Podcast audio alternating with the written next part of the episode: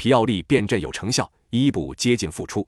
以下给大家整理了六点赛前关键信息，希望能帮到大家。一，AC 米兰周中的欧冠淘汰掉了热刺，时隔十一年再次闯入欧冠八强。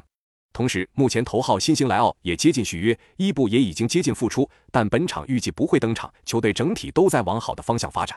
二，AC 米兰本场是一周双赛，球队本赛季欧冠后的联赛取得五胜二负的成绩，但五场胜利当中多达四场都是一球小胜，双线作战对于球队还是有一定影响的。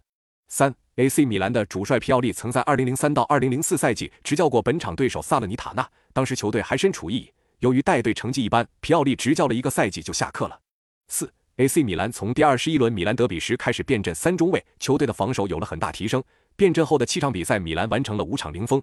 不过防守提升的同时，进攻也受到了一定的影响，七场比赛仅仅打进六球。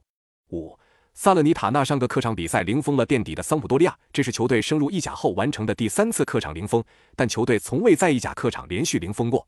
六，萨勒尼塔纳升入意甲后一共四次在周一进行比赛，结果三平一负，虽然未尝胜绩，但常能逼平对手，抢分的能力还不错。